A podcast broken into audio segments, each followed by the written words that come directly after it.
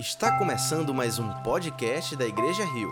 Esperamos que você seja profundamente abençoado com a mensagem de hoje. Boa noite, família Rio. Graça e paz. Tudo bem com vocês? Que bom. Feliz de estar aqui com vocês. Esse último domingo eu estava doente, mas eu fui muito abençoado pelas mensagens ah, pregadas. E eu queria refletir com vocês sobre algumas coisas que Deus colocou no meu coração. Às vezes uma mensagem vem ao longo de uma semana. Às vezes uma mensagem vem em um dia. Mas às vezes a mensagem vem assaltando o nosso coração de uma hora para outra. E eu estava perguntando para Deus o que, que Deus esperava desse nosso encontro e o que, que eu deveria falar. E um texto, enquanto eu dirigia, que há bastante tempo, confesso, não lia, veio ao meu coração. Isso já era fim de tarde, quando esse texto me surpreendeu e Deus começou a falar comigo de maneira especial. Eu, eu queria te fazer uma pergunta. Jesus era bom de metáforas, ele era bom de contar histórias. Aliás, ele não era só bom, ele era o melhor dos melhores. Ele foi o maior contador de histórias de toda a história. E a minha pergunta é simples. Jesus usava bem as metáforas.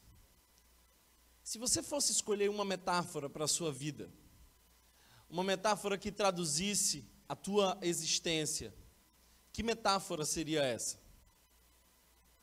Se você fosse escolher uma metáfora para descrever como é a vida e o que é a vida para você, que história, que ilustração seria essa? Eu lembro que uma vez eu fui num treinamento emocional, desses caras bem famosos. E lá para as tantas ele falou assim: Olha, fiquem de pé, porque a vida é como uma maratona. Eu queria que vocês fechassem os olhos Imagina essa maratona e você está correndo e você passou mais um e passou outro. Eu quero que você celebre isso, porque você passou mais um e está passando todo mundo e você está chegando lá, você vai ganhar e você ganhou e você venceu todos. Eu fiquei pensando comigo que essa não é uma metáfora que eu gostaria para mim, porque para mim a vida não é essa competição onde eu tenho que vencer o outro. Não faz sentido. A vida não é uma maratona onde eu tenho que vencer um outro. Ela pode trazer algumas lições para nós. Mas se você fosse escolher uma metáfora para a sua vida, qual seria? Bem, queridos, eu vou dizer para vocês que dois livros que eu gosto escolheram uma metáfora para traduzir a vida e eu acho que ela faz muito sentido. Não é a única, talvez nem seja a melhor, mas para mim faz muito sentido. Homero escreveu no seu livro Odisseia de que a vida era como uma viagem. Sim, uma viagem. Desses trajetos longos. E nessa viagem muitas coisas acontecem, algumas que nós prevemos, outras imprevisíveis, algumas que nós gostamos, outras que realmente nos põem em situações incômodas. A vida é como uma viagem. E parece que foi exatamente a mesma metáfora que o John Barnum usa para traduzir a vida no seu livro Peregrino, tão conhecido, um clássico cristão, talvez um dos clássicos mais vendidos do mundo depois da Bíblia. A vida é como uma viagem. E o texto que eu quero ler com vocês, e hoje eu quero fazer de uma maneira diferente do que eu costumo fazer, hoje eu quero usar o método de João Calvino, e verso por verso, e trazendo aplicação verso a verso. Por isso eu queria convidá-los a lermos juntos Atos dos Apóstolos. Passo a ler capítulo de número 27, Atos dos Apóstolos.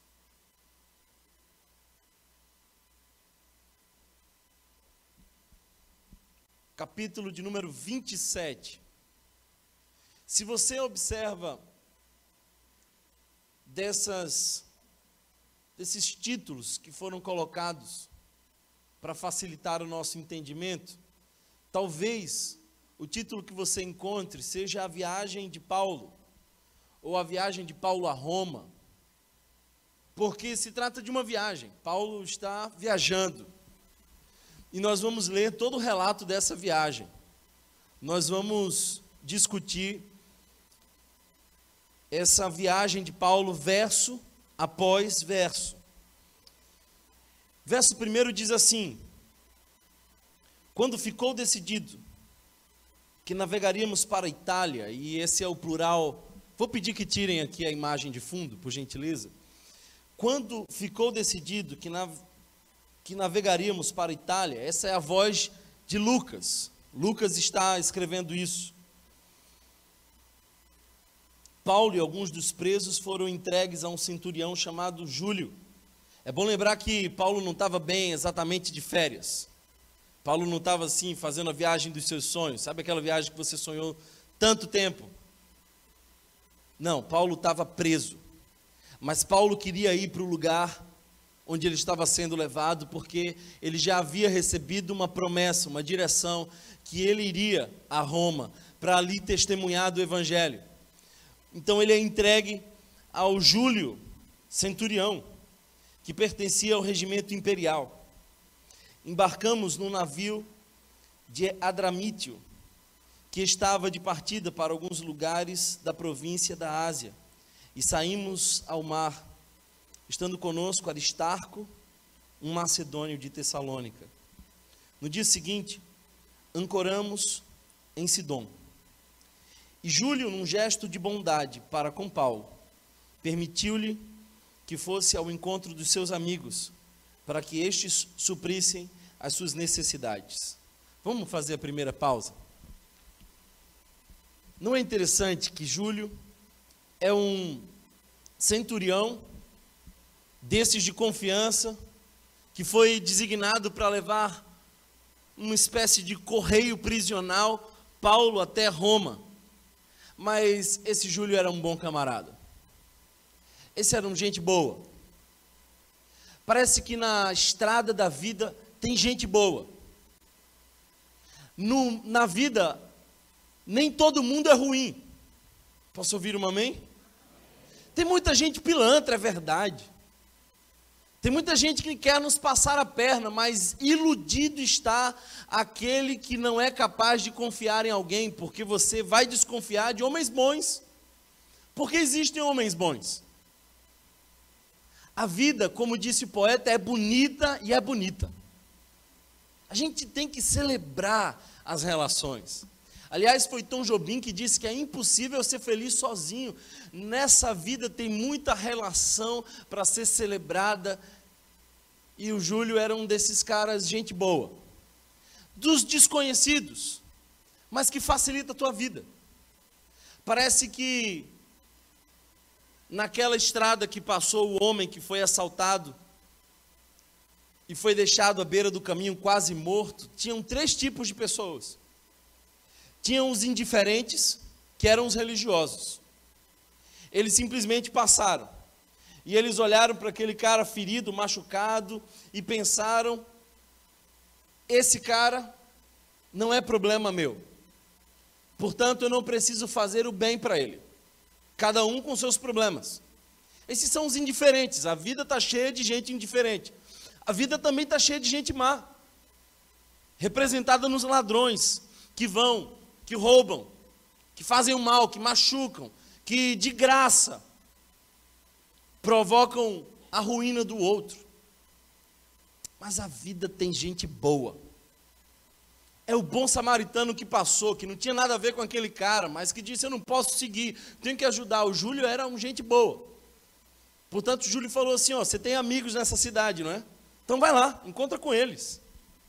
E outra coisa que eu quero que você observe é um verso mais para frente que diz que permitiu que encontrasse os seus amigos para que estes suprissem as suas necessidades. A vida tem gente boa, mas a vida também tem amigos. Você tem amigos? Porque na vida Deus nos deu esse privilégio. Desse tipo de gente que nós escolhemos para ser a nossa família. E Provérbios fala desses amigos que se tornam mais que irmãos, porque tem amigos que suprem a nossa necessidade. Tem amigos que nos carregam. A Bíblia fala de um cara que foi carregado pelos seus amigos, que destelharam uma casa e colocaram ele bem na sala onde Jesus estava pregando. A vida tem amigos. Por isso, a vida não é um total desespero, porque a gente tem com quem partilhar a nossa dor e receber esperança. Na vida a gente tem amigos que nos sustentam as relações nos suprem. Mas o texto continua, o verso 4 diz: Quando partimos de lá, passamos ao norte de Chipre, porque os ventos nos eram contrários. Os ventos nos eram contrários. Não é interessante isso? É que na tua viagem, não tem garantias de que os ventos serão sempre favoráveis.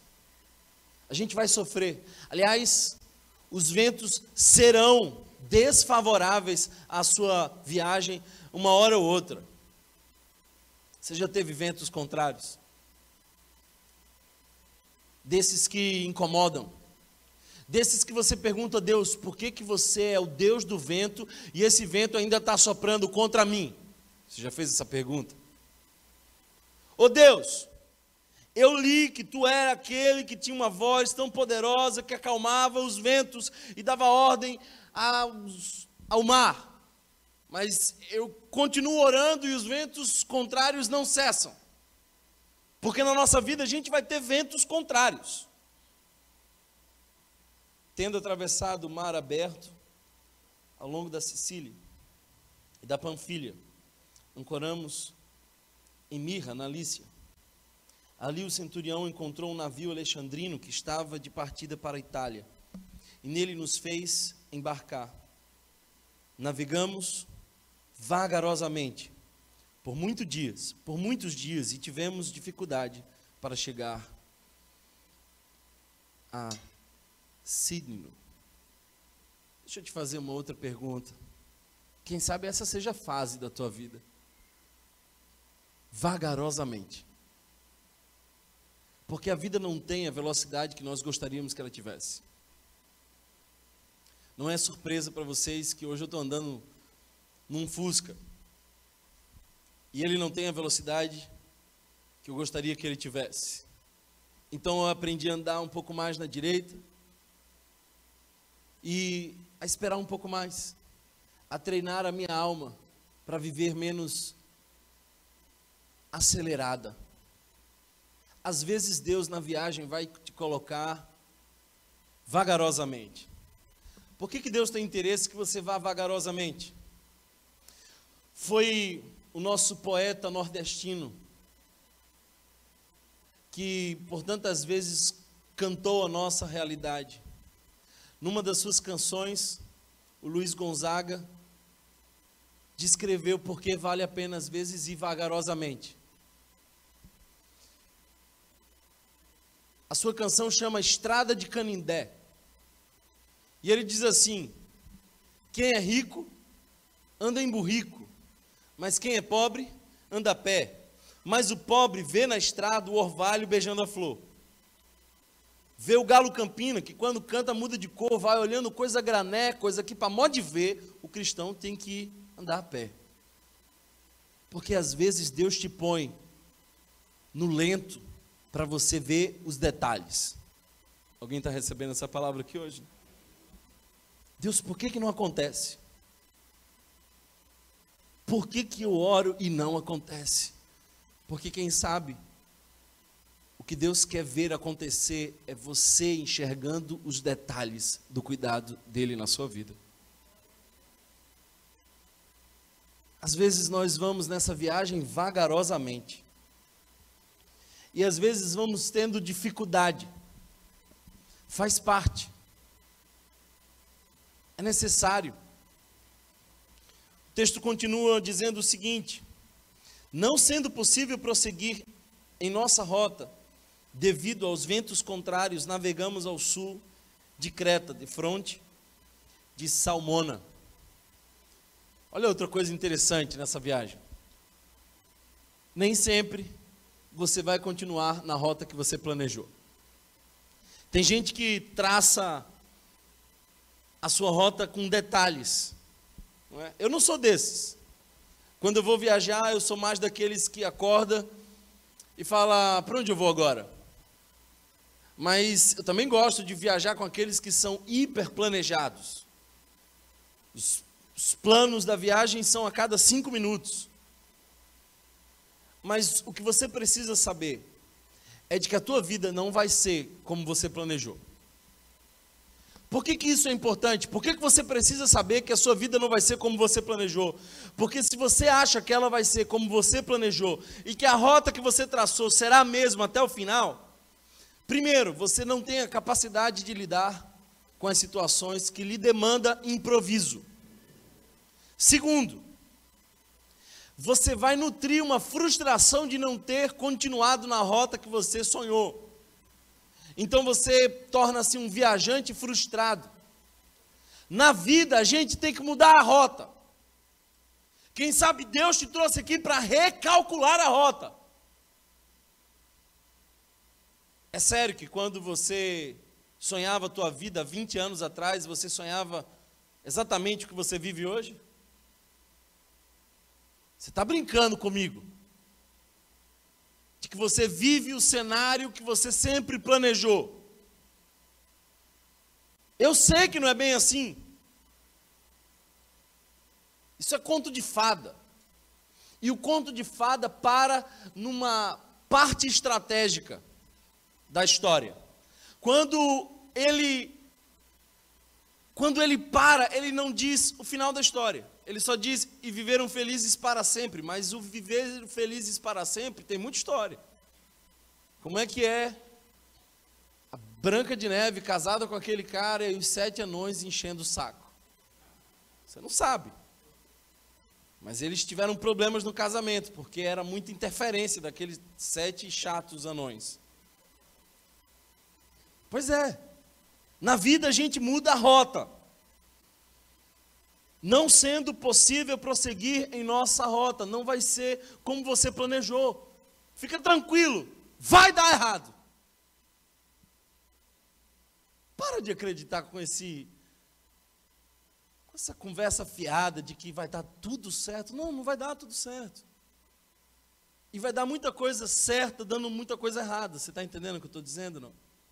Tem muita coisa que só vai dar certo porque deu errado. Perguntaram uma vez para um autor, do qual eu gosto muito, Rubem Alves. Perguntaram para ele como foi que você trilhou essa, essa carreira brilhante de professor. Ele falou, ele falou assim: Você quer saber o segredo? O segredo é que deu tudo errado. Porque eu não queria ser professor, eu queria ser pastor, mas me expulsaram da igreja. E aí ele conclui dizendo assim: foi dando tudo errado que deu tudo certo. Se ele disse isso para José do Egito, José ia entender perfeitamente. José ia dizer assim: Ah, eu sei do que você está falando. Porque para mim deu tudo errado para dar tudo certo. Na vida a gente tem que aprender a recalcular a rota. Precisamos de flexibilidade. O texto continua dizendo: Costeamos a ilha com dificuldade, chegamos a um lugar chamado Bons Portos perto da cidade de Lazéia. Bons portos. Quantos querem chegar nesses bons portos? Eu quero. Isso me consola. Porque os ventos contrários são uma realidade universal. Mas os bons portos é a esperança que todos nós também temos. Tem bons portos no caminho. Ou será que você não passou uma tempestade, e no meio dessa tempestade você encontrou um lugar tranquilo. Tem um lugar chamado remanso que são as saídas do rio, onde a água não está mais no fluxo da correnteza. Então os peixes entram às vezes no remanso, porque eles não estão mais indo na correnteza, eles vão descansar. Eles vão para as margens, para aqueles pequenos bolsões de margem. Tem bons portos. Quem sabe Deus te trouxe aqui hoje à noite para te dar bons portos. Quem sabe para a tua alma hoje tem remanso, tem lugar de descanso, tem bons portos. A tua história não foi sempre ventos contrários, a tua história também foi marcada por bons portos. O grande problema é que você esquece dos bons portos, porque você hipervaloriza os ventos contrários. Olha para trás e enxerga quantos bons portos Deus te deu. Verso 9 diz: Tínhamos perdido muito tempo. Porque se tem uma coisa que você precisa entender nessa viagem, que você não controla o tempo. Você não sabe. Por mais que você faça planos, a última palavra, como diz Provérbios, vem de Deus. Então, o tempo vai ser perdido, tempos fugit. É a expressão latina que está dizendo assim: o tempo está fluindo, está fugindo, está escapando. Você está perdendo tempo. O texto continua ainda dizendo o seguinte: e agora a navegação se tornara perigosa. Foi Guimarães Rosa que disse que viver é arriscado. Viver é um perigo. Já percebeu? Que você não tem certeza sobre a tua chegada em casa. Viver é um constante perigo. Viver é arriscar-se. E é triste daqueles que não têm coragem de se arriscar. O texto ainda diz: já havia passado o jejum, por isso Paulo os advertiu: Senhores, vejo que a nossa viagem será desastrosa e acarretará grande prejuízo para o navio, para a carga e também para a nossa vida. Mas o centurião, em vez de ouvir o que Paulo falava, seguiu o conselho do piloto e do dono do navio. Visto que o porto não era próprio para passar o inverno, a maioria decidiu que deveríamos continuar navegando, com a esperança de alcançar Fenícia e ali passar o inverno. E este era um porto de Creta, que dava para o sudoeste e noroeste. Você percebe que Paulo teve discernimento que ninguém teve. Paulo disse: Olha, daqui para frente a viagem vai ser perigosa, é melhor a gente ficar. Mas ninguém ouviu Paulo. Ninguém considerou o que Paulo estava dizendo. Aliás, o texto diz que a maioria achou que era melhor seguir em frente. Deixa eu te dizer uma coisa. Alguém já disse Vox Populi é a Vox Dei, mas isso é uma grande mentira. A voz do povo nunca foi a voz de Deus, porque o meu Deus morreu em Cristo por conta da voz do povo que disse: crucifica. Crucifica, solta-nos Barrabás. Não vá nessa viagem se seguindo pela voz da maioria. Porque a voz da maioria pode te levar a lugares extremamente perigosos. Paulo teve discernimento. Paulo estava dizendo, daí para frente é perigo sobre perigo. Mas a maioria foi escolher o perigo de uma viagem demasiadamente arriscada. Sabe por que, que muitos crentes estão ficando no caminho? Porque eles estão ouvindo não a voz dos homens sábios que têm discernimento, não a voz da palavra de Deus, não a voz da promessa de Deus, mas eles estão ouvindo a voz da maioria. A voz da maioria tem sacrificado homens e mulheres que poderiam ouvir a voz do Espírito de Deus. Alguém entende essa palavra aqui hoje? Paulo disse: não, não, daqui para frente a gente para, a gente espera, a gente fica aqui nesse porto. Não, vamos embora. O verso 13 diz ainda que começou a soprar um vento suave, parecia que a maioria tinha razão. Mas não foi bem assim. Eles pensaram que haviam obtido o que desejavam, eles estavam enganados, porque a grande maioria está enganada. Por isso, levantaram âncoras e foram navegando ao longo da costa de Creta. Pouco tempo depois, desencadeou-se da ilha um vento muito forte, chamado Nordeste. O navio foi arrastado para a tempestade, sem poder resistir ao vento. Assim, cessamos as manobras e ficamos à deriva. Escuta o que eu quero te dizer. A deriva é muitas vezes um estado da alma. Eu gosto dessa frase. Cessamos as manobras. É, eu não tenho mais nada a fazer. A deriva é a total rendição de alguém que diz: Eu não sei mais o que eu faço. Você já chegou à deriva? Você já ficou à deriva? Já teve alguma situação na tua vida que você disse: Eu não sei mais o que eu faço? Isso é estar à deriva. A alma às vezes fica assim. Cessam-se as manobras, você não sabe mais o que fazer, você não pode fazer coisa alguma. Aí a gente fica à deriva. É quando o médico olha para você e diz: Eu não sei o que você tem. E você e ele se sentem à deriva.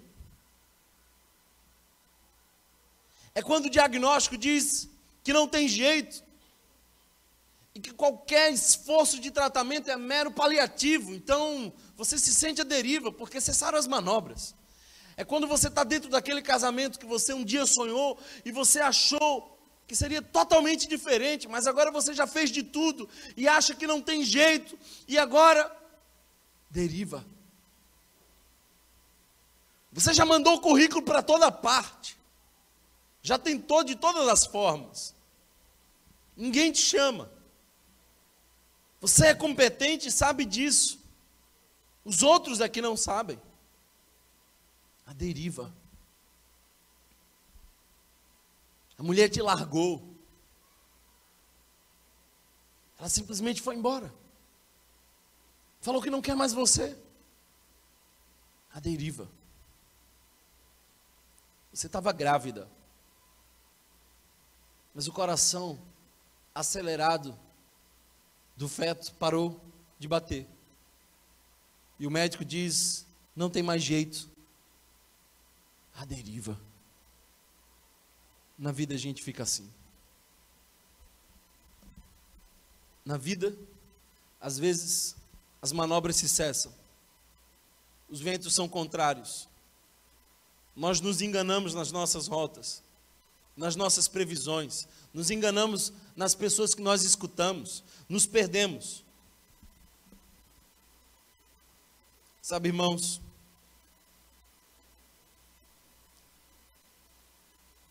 eu sei que eu estou pregando para gente que está à deriva hoje.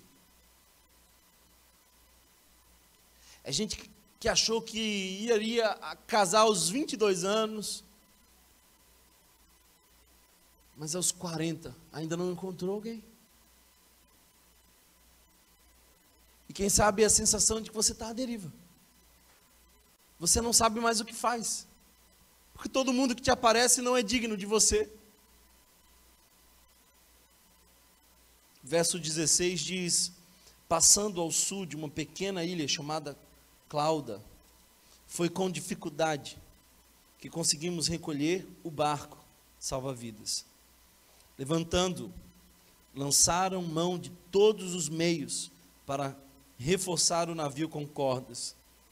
E temendo que ele encalhasse nos bancos de areia de Sirte, baixaram as velas e deixaram o navio à deriva. Isso é a deriva. É baixar as velas, é puxar as âncoras, é não ter mais nada a fazer. No dia seguinte, sendo violentamente castigados pela tempestade. começaram a lançar fora a carga. No terceiro dia, lançaram fora com as próprias mãos a armação do navio. Porque o estado de deriva pode variar. Tem um estou à deriva, não sei o que fazer e não faço nada. E tem um estou à deriva, não sei o que fazer, vou inventar alguma coisa. Acho que foi isso que Sara passou. Ela não tinha filho. Tentaram de tudo: lua de mel em Paris, tratamentos os mais diversos. Mas o velho Abraão e ela não, não tinha. Sabe? Tentaram de tudo, aquele chá, as pernas para cima, tudo. Nada funcionou. Aí ela entrou à deriva. Baixou as velas. Lá para as tantas, ela teve uma ideia. A minha serva H. Então, ela tentou resolver no desespero. Quantas vezes a gente tenta resolver no desespero? Eu vou pegar um empréstimo. É no desespero que você vai afundando ainda mais o navio. Eu vou apimentar minha relação, eu vou fazer tal coisa, e aí você vai afundando ainda mais o navio, porque você não sabendo o que fazer, inventa algo para piorar a situação. Verso 20 diz: Não aparecendo nem sol, nem as estrelas por muitos dias. Você consegue pensar nisso? Vem comigo, pensa nisso. Os ventos são contrários, você já lançou fora tudo, porque quando a gente entra em desespero, a gente começa a se desfazer daquilo que antes era valioso para nós. Você passa a vida inteira para ganhar o seu patrimônio. Aí você descobre que o seu tratamento custa muito caro e você vende todo o patrimônio, porque você revalida a vida. Mas você consegue imaginar isso? O texto está dizendo que não aparecendo nem sol, nem as estrelas por muitos dias. Essa é uma longa tempestade. É um tempo escuro. É a escuridão do meio-dia. Mas eu tenho uma boa notícia para te dar. Deus enxerga no escuro. Se você está passando por esse dia, se você está passando por um período onde o sol já não aparece há muito tempo, e as estrelas, lembrem que para aqueles que navegavam as estrelas, era de orientação, mas as estrelas já não apareciam, eles não tinham mais orientação, eles não sabiam para onde ir, eles não tinham direção. Será que você está entendendo o que eu estou dizendo? Às vezes a gente não tem para onde ir, não temos direção, o sol não aparece, mas Deus enxerga no escuro.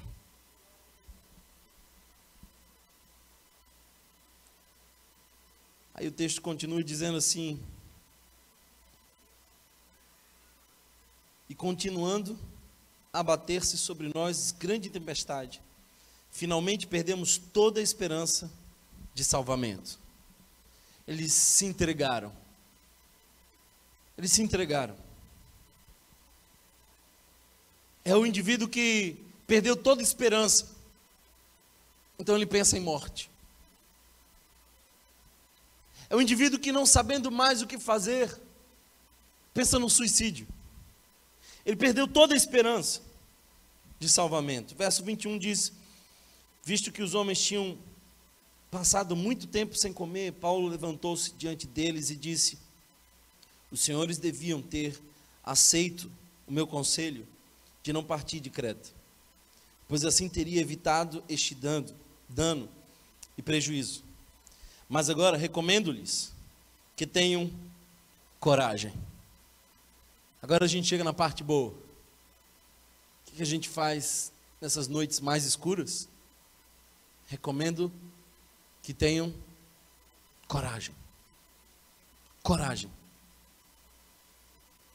Aí ele vem com a convicção de que só tem aqueles que ouvem Deus. Você já passou por uma situação onde a lógica dizia uma coisa e alguém que tem fé diz outra. Porque a situação era de total desespero e ele diz: Recomendo que tenham coragem, pois nenhum de vocês perderá a vida, apenas o navio será destruído. Daquelas convicções que não obedecem ao que se vê, mas ao que se crê. Verso 23 diz: Pois ontem à noite apareceu-me um anjo do Deus, a quem pertenço e a quem adoro. Deixa eu parar um pouquinho aqui. Anjos aparecem nas noites escuras. A palavra anjo é aquele que porta uma mensagem. Talvez você me diga assim: eu nunca vi um anjo, mas eu ouvi uma mensagem. Eu nunca vi um ser celestial, mas eu escutei uma palavra que foi no meu coração e me trouxe esperança. Talvez por isso, João é um daqueles que traduz a voz de Deus em Apocalipse. A mensagem ao anjo da igreja é aquele que traz a mensagem. Que eu quero te dizer é que hoje o anjo pode estar dizendo para você uma palavra de esperança. Quem sabe você está no meio da tempestade e o anjo está dizendo para você: coragem. O que, que o anjo diz para Paulo? Verso 23 diz: Pois ontem à noite apareceu-me um anjo de Deus a quem pertenço e a quem adoro, dizendo-me: Paulo, não tenha medo. Aleluia. Aleluia. Essa, essa é uma das frases favoritas de Deus. Eu até ousaria dizer que essa é a frase favorita de Deus. No meio da tempestade, certamente ele diz: Não tenha medo. Foi isso que sempre ele disse a todos aqueles que estavam com medo das tempestades. Não tenha medo. É preciso que você compareça perante César. O que, que isso quer dizer? É de que por trás do sofrimento havia um propósito. Por trás do sofrimento havia um propósito. O que o anjo diz é: é preciso que você compareça perante César. Deus, por sua graça, deu-lhe a vida de todos os que estão navegando com você. O anjo está dizendo: não tenha medo, tem um propósito e Deus tem controle. O que, que o anjo quer dizer para você hoje? Não tenha medo, tem um propósito, Deus tem controle.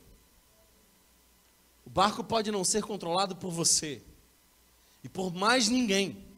Você pode se sentir à deriva e não ver o sol há muito tempo, mas o anjo veio te dizer que ele tem controle. Quem controla esse barco é Deus. Há uma canção que eu aprendi enquanto criança que diz: solta o cabo da nau esse, essa ferramenta de controle, de direção. Toma os remos nas mãos. Isso quer dizer ação, coragem. E navega com fé em Jesus. Essa é a palavra que Deus tem para você hoje. Você veio ouvir o anjo te dizer isso. Larga a tua tentativa de conduzir o barco. Porque essa não é a tua missão, Ele é quem está no controle. Sabe o que me chama mais atenção? É perceber, queridos irmãos, que o que o anjo disse não foi uma nova profecia. No capítulo 23, Deus já tinha dito que Paulo haveria de comparecer perante César que Roma era um dos lugares onde Paulo ia. Escuta o que eu quero te dizer: em momentos de profunda aflição, você não precisa de uma nova promessa, você precisa lembrar a promessa que Deus já te deu. O anjo não traz novidade, ele diz: Ô oh, Paulo, eu só vim lembrar que você tem promessa. Quem tem promessa não morre. Será que você crê nisso?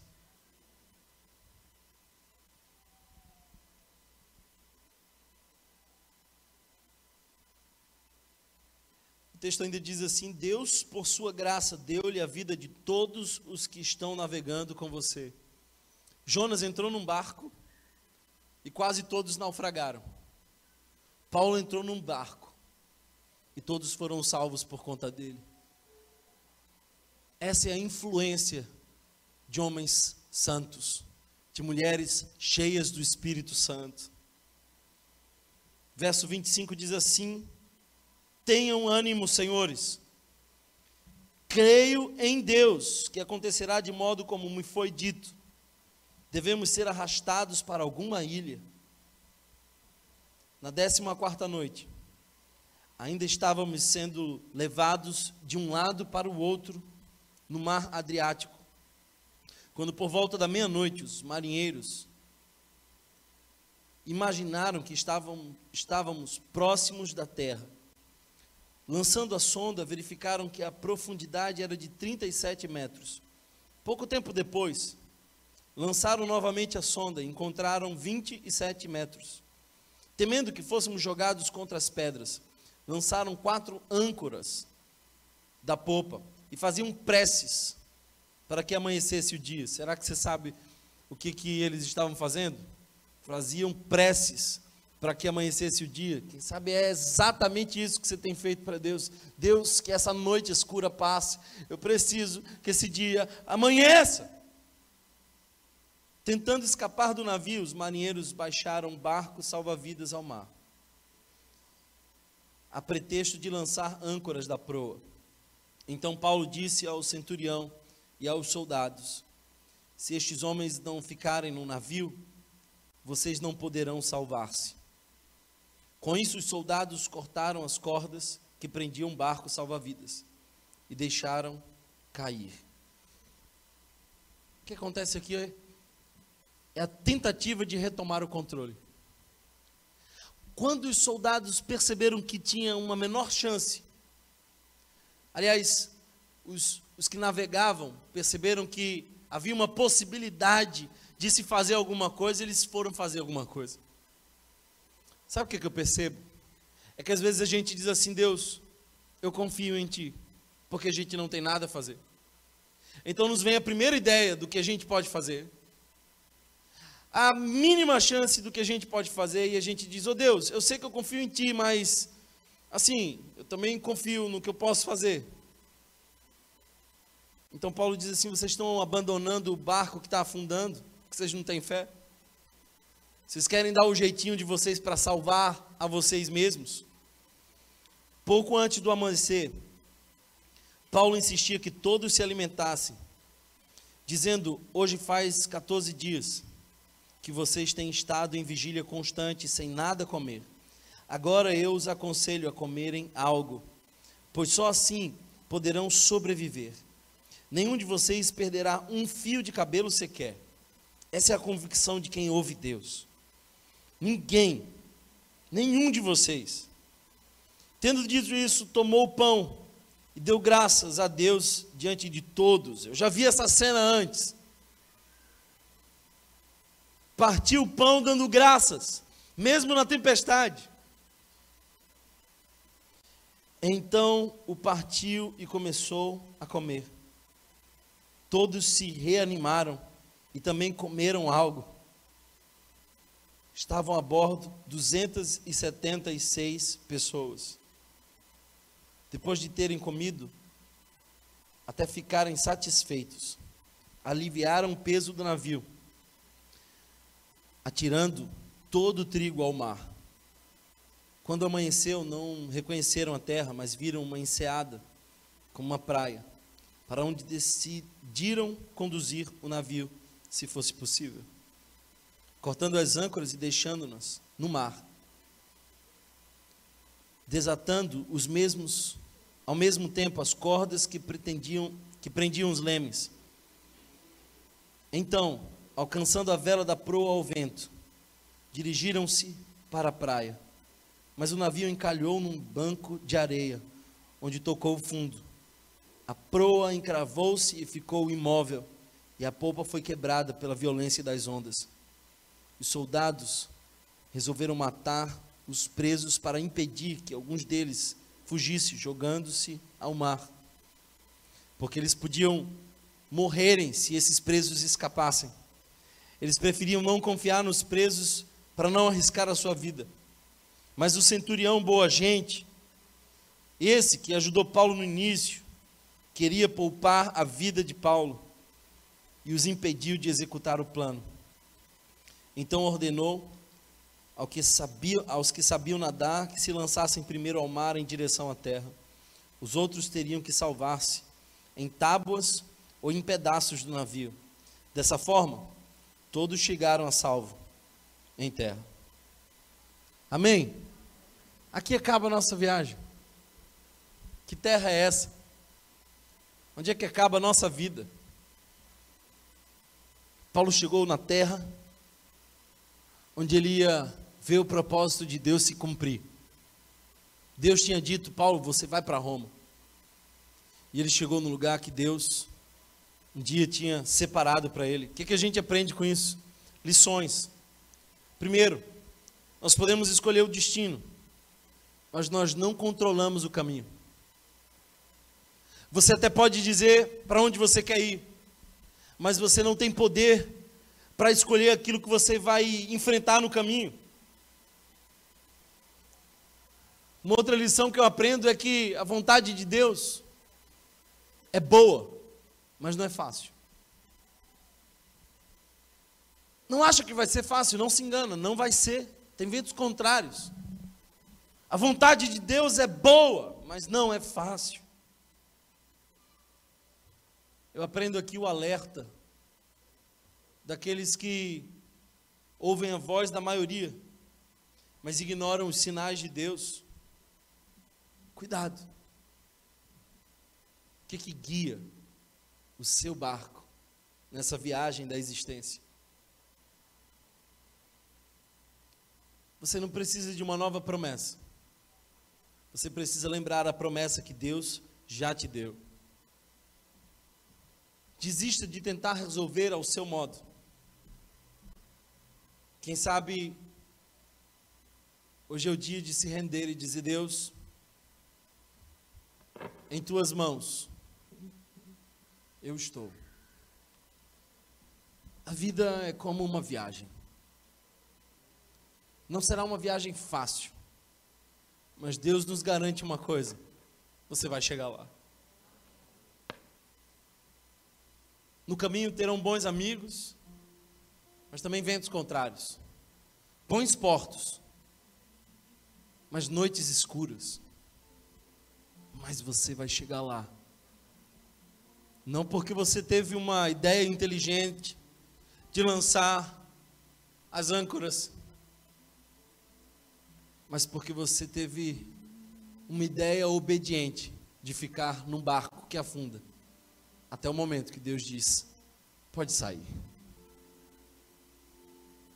Eu vim aqui te dizer isso, só isso. Aliás, eu vim aqui só ler esse texto para você, eu não preguei. Alguém recebe essa palavra de Deus aqui hoje? Em que momento dessa viagem você está? Em que momento? Você está com os amigos? Está nos bons portos? Navegando vagarosamente? Ou enfrentando os ventos contrários? Quem sabe? no momento triste de perceber que as manobras cessaram e você está à deriva. Quem sabe, tentando no desespero, depois de já estar à deriva. Quem sabe, ouvindo um anjo, cuja voz de Deus diz: coragem. Quem sabe, sentindo o Espírito Santo, lembrando para você da promessa. Que momento dessa viagem você está? Quero orar por você. Feche os teus olhos. Se você foi abençoado por essa mensagem, compartilhe com alguém. para que de pessoa em pessoa alcancemos a cidade inteira.